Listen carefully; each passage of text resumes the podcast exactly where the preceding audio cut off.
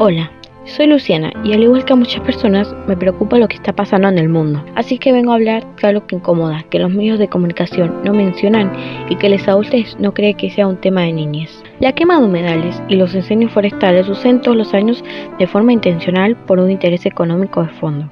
Pero en años anteriores y más en el 2020 el cambio climático provocó que el calor extremo produzca condiciones en las cuales se sequen suelos y plantas, haciendo que una mínima chispa pueda provocar un incendio descontrolado. Además, el hecho de que haya sequías y mucho calor hace que sea más difícil apagar los incendios y estos se siguen extendiendo, quemando miles y miles de hectáreas. Este hecho impacta a varias provincias generando que no solo perdamos una gran diversidad de fauna y flora, sino que también muchas comunidades indígenas pierdan sus tierras. Basta de aprovechar que estamos transicionando una pandemia para despistarnos de lo que está pasando. Tenemos derechos y leyes que tienen que garantizar el goce de estos. No dejemos que sean vulnerados para beneficios de otros.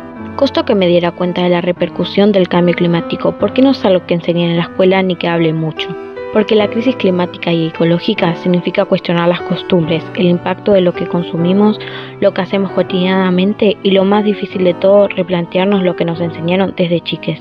Nos hace pensar qué mundo queremos, uno en el cual los sistemas de opresión produzcan dinero a costa de la explotación de los animales y nuestra salud, o uno en el cual todo ser sintiente sea libre, los derechos sean respetados y garantizados y nuestra libertad e integridad no se tomen a la ligera. Es momento de activar porque esto involucra a todos.